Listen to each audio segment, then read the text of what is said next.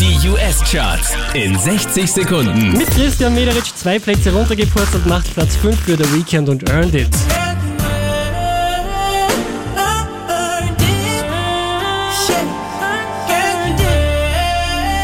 Unverändert auf der 4 Walk the Moon, Shut Up and Dance.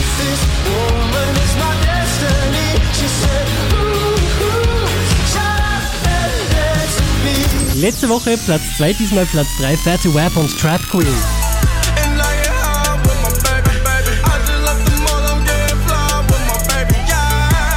Von der 1 runtergepurzelt auf die 2, Wiz Khalifa und See You Again.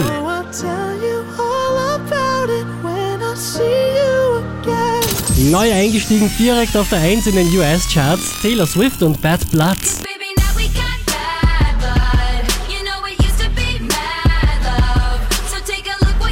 Mehr Charts auf charts.kronehit.at